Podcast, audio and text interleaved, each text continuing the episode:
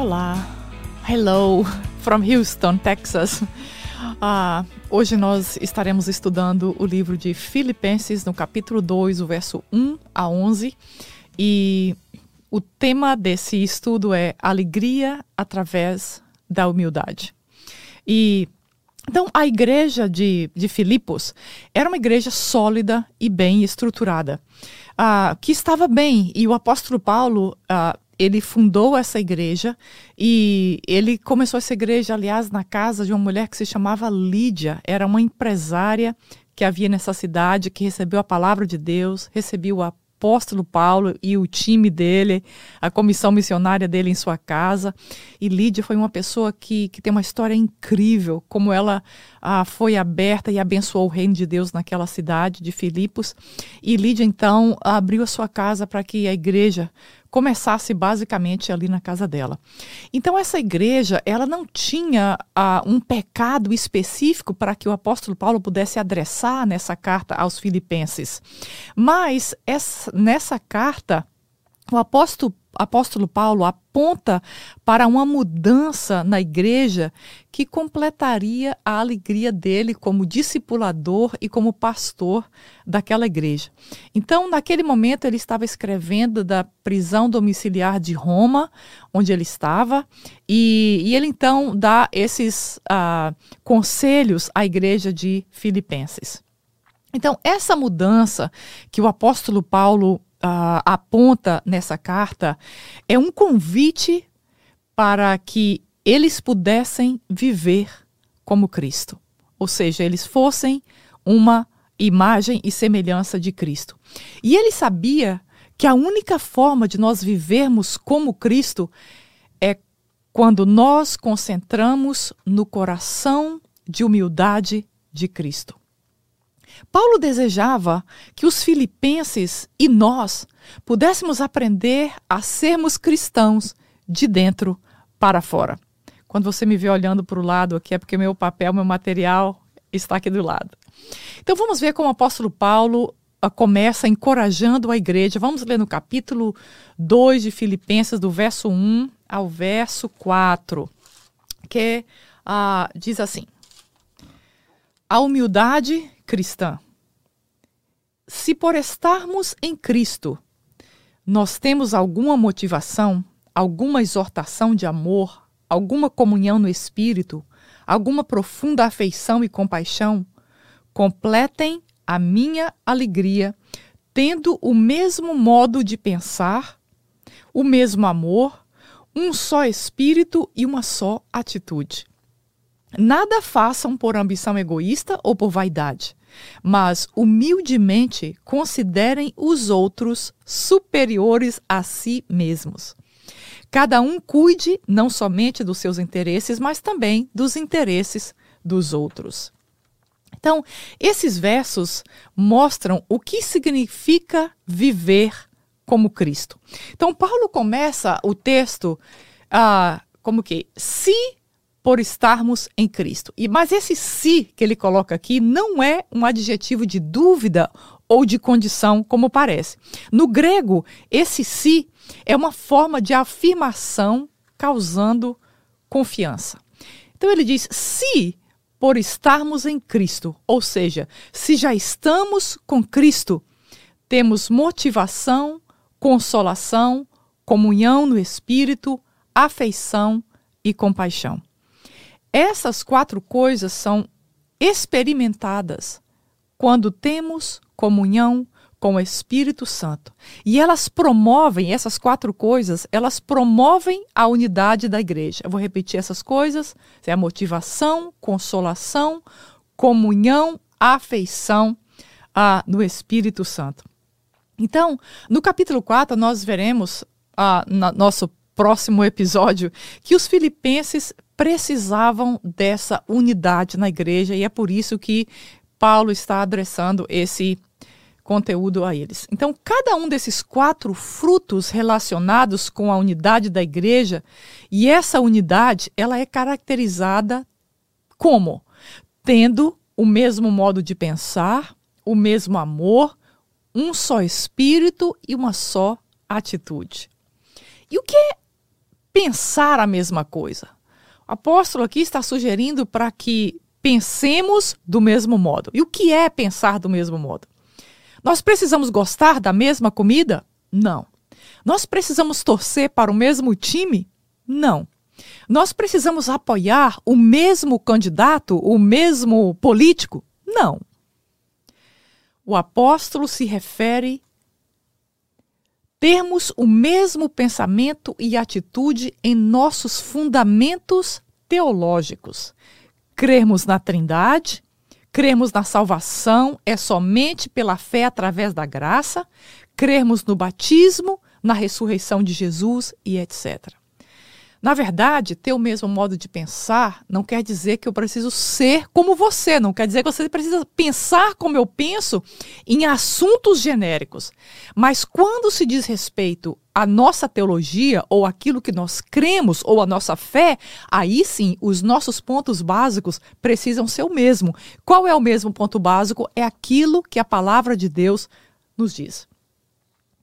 Ah, Paulo está dizendo que essas verdades, esses pontos teológicos que nós mencionamos aqui, eles não são negociáveis.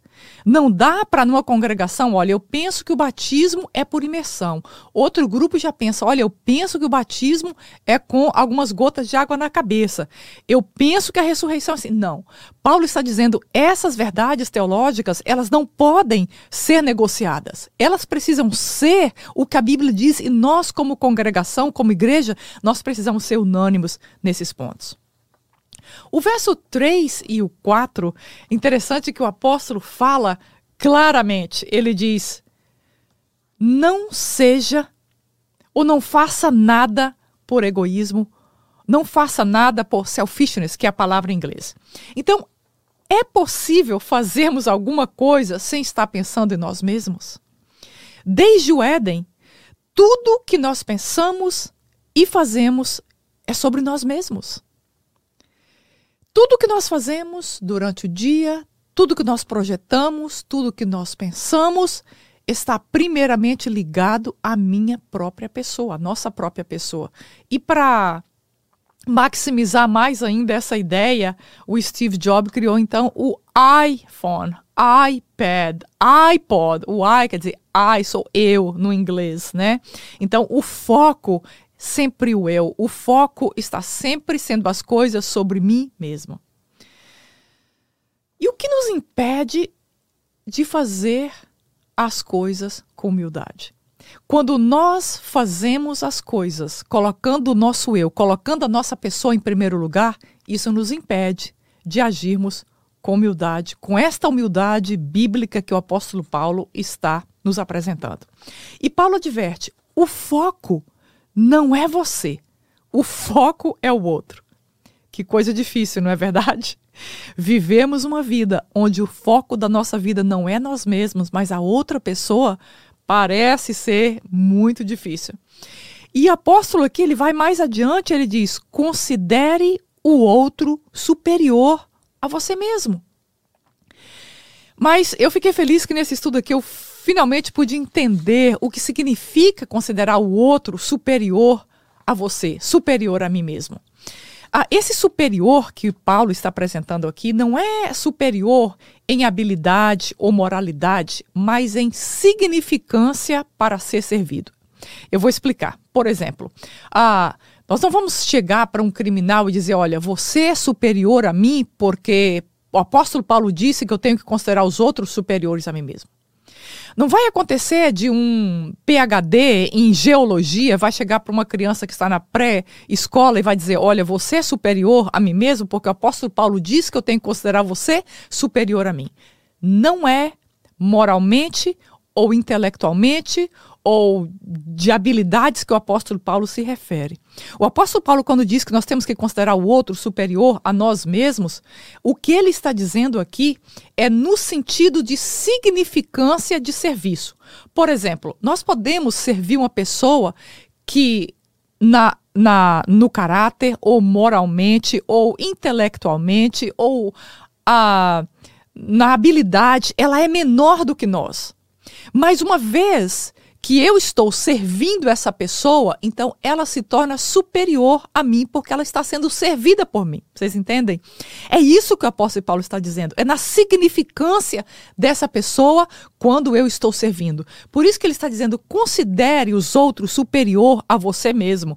Ou seja, quando nós temos o coração de servir o outro, nós temos que entender que o outro é superior, o outro está na posição de ser servido primeiramente e depois nós mesmos ou nosso ser.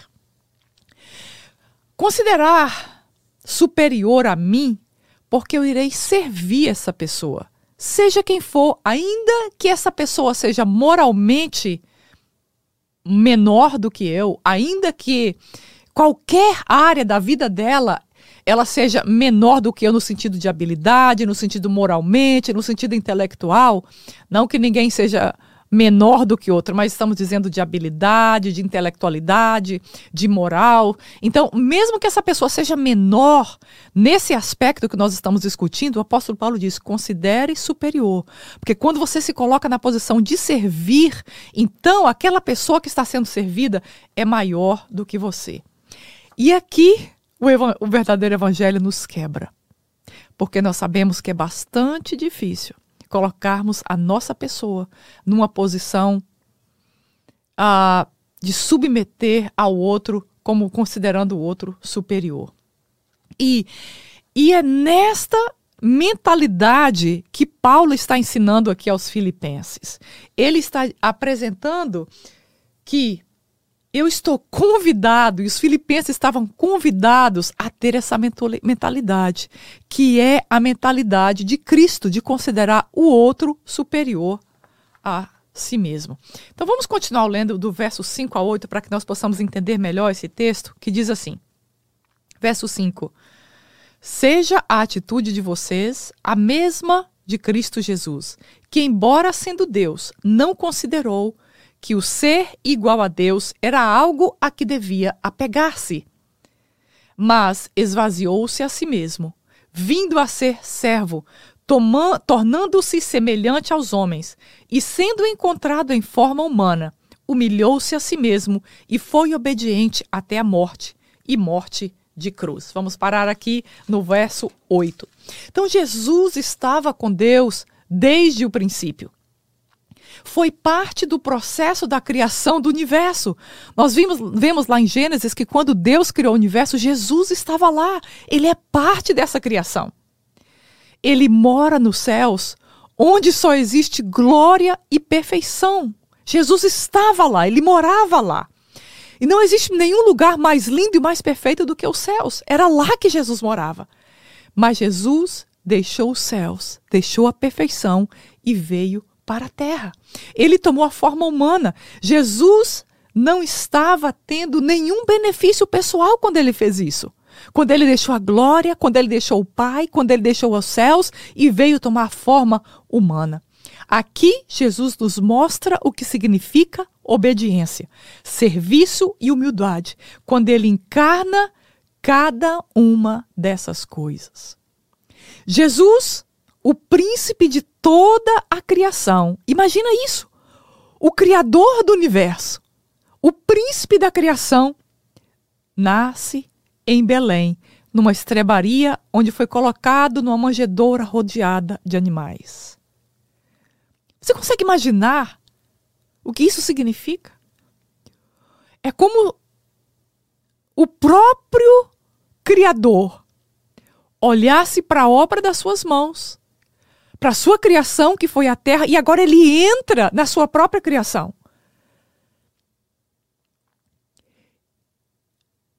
Ele viveu a sua vida como líder e servo. O que Jesus viveu aqui na terra não era sobre ele, não era a respeito de si mesmo. Tudo que Jesus fazia era sobre o outro salvar o outro, curar o outro, ensinar o outro, servir o outro.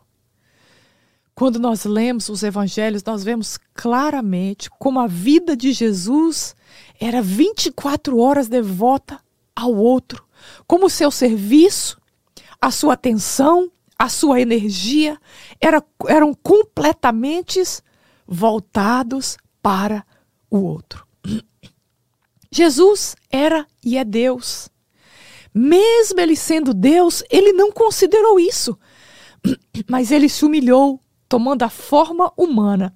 E nessa forma humana, como se não bastasse, ele ainda tomou a forma mais humilde que alguém já tomou durante toda a história, que foi a morte numa cruz, a morte como um criminoso na crucificação.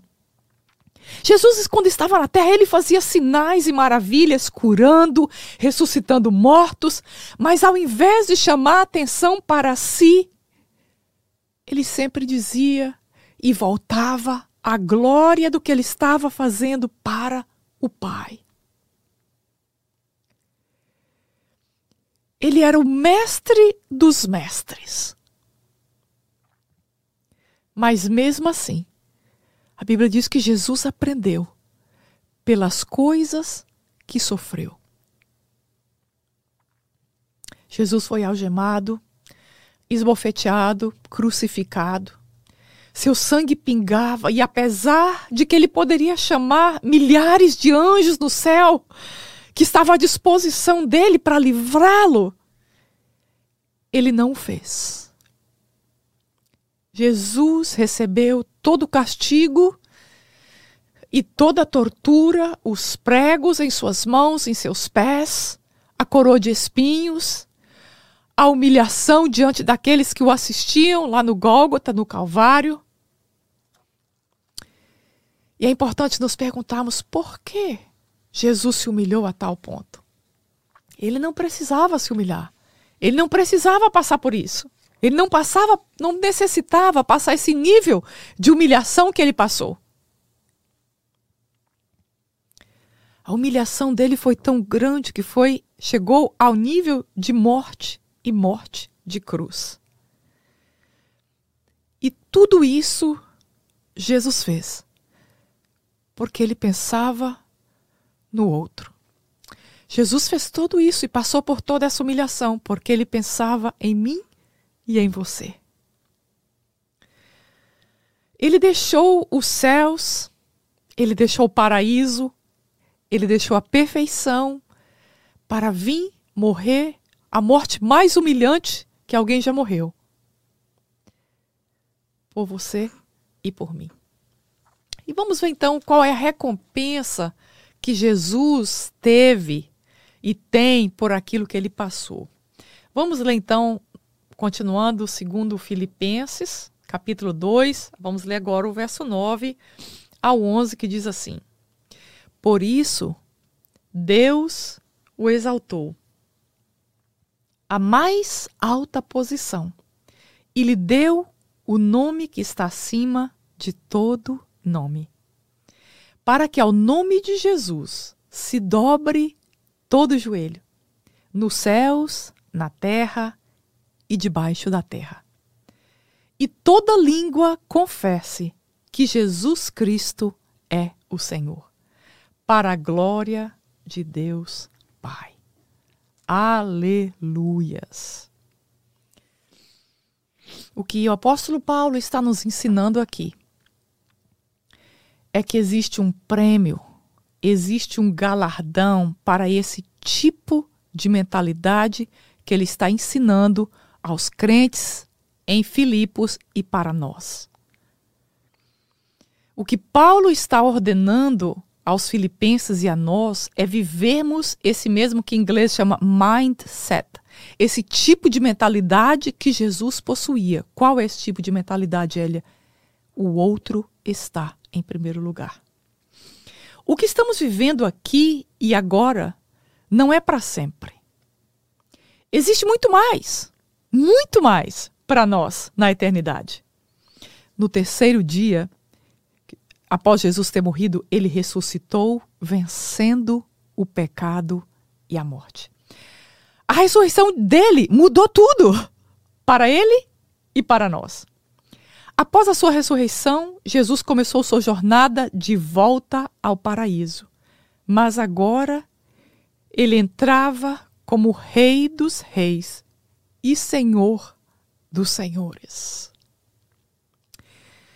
Jesus se humilhou até a morte e por isso, nós acabamos de ler, e por isso Deus o exaltou ao estado mais glorificado que ele poderia alcançar. Hoje ele está na posição mais alta de autoridade e o nome dele está sobre todos os nomes, ou seja, todo nome que existe de reis, de governadores, de príncipes, todo nome está sujeito ao nome e autoridade do Senhor Jesus Cristo. E um dia, todo joelho se dobrará e terá que declarar: Jesus é o Senhor.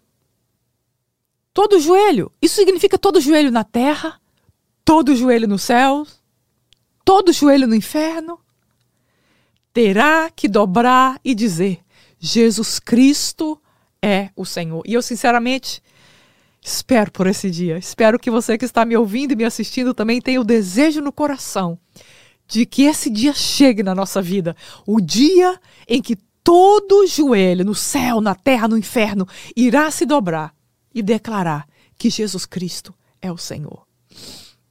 E mais, toda língua confessará que Jesus Cristo é o Senhor. Sabe o que significa? Não somente toda língua, o órgão, mas toda língua em inglês, em português, em espanhol, em árabe, em latim, em francês, todas as línguas declarará que Jesus Cristo é o Senhor. A palavra de Deus para nós hoje aqui em Filipenses no capítulo 2, queridos e queridas, nos convida a questionar o nosso coração. Será que estamos dispostos a abrir mão, abrir mão do nosso jeito? Porque nós temos o nosso jeito de fazer as coisas. Será que estamos dispostos a abrir mão do nosso ego, do nosso eu, para colocarmos o outro em primeiro lugar? Para considerar o outro com mais significância do que eu? para eu servir, ou seja, de maneira mais prática, eu tenho um tempo, vamos colocar, e o meu tempo é muito pequeno, muito curto. O que eu vou fazer com o meu tempo? Eu vou dar prioridade a mim ou vou dar prioridade ao outro? Com o meu dinheiro, eu vou dar prioridade a mim ou vou dar prioridade ao outro? Em todos os aspectos da minha vida, Deus me convida, e nessa palavra de hoje temos os, a ordenança do apóstolo Paulo, que consideremos outro o outro antes do que consideremos a nós mesmos. Colocar, não precisamos pensar igual, não precisamos ter o mesmo gosto. Deus nos criou pessoas únicas, pessoas diferentes, o que é uma bênção, mas Ele nos convida para que nós sejamos unânimes na teologia cristã sobre temos esse mesmo pensamento, essa mesma unidade sobre o que Jesus é, o que Jesus passou e aquilo que acontecerá em relação a Jesus Cristo no futuro, como acabamos de falar. Quando nós fazemos assim e obedecemos a palavra, aqui nos garante que a alegria, aquela alegria Lá que Neemias diz: a alegria do Senhor é a nossa força. Aquela alegria que o salmista diz que quando o Senhor restaurou a nossa sorte, nós ficamos como quem sonha. Essa alegria que transborda no nosso coração, ela então pode habitar em nós através do caminho da humildade, exatamente como aconteceu com nosso Senhor Jesus Cristo. Vamos orar.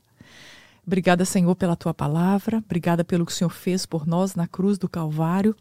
Obrigada, Senhor, por essa ordenança tua de considerarmos outros mais importantes do que nós. Ajuda-nos, Senhor, Ajuda-nos, Senhor, a compreender a tua palavra e temos esse coração de servo, esse coração de humildade que estava em Jesus, que esteja em nós.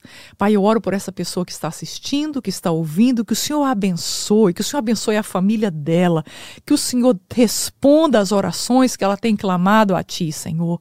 Oh Deus, obrigada por esse dia. Em nome de Jesus. Amém e amém. Muito obrigada por você escutar ou assistir mais esse Mais de Deus podcast.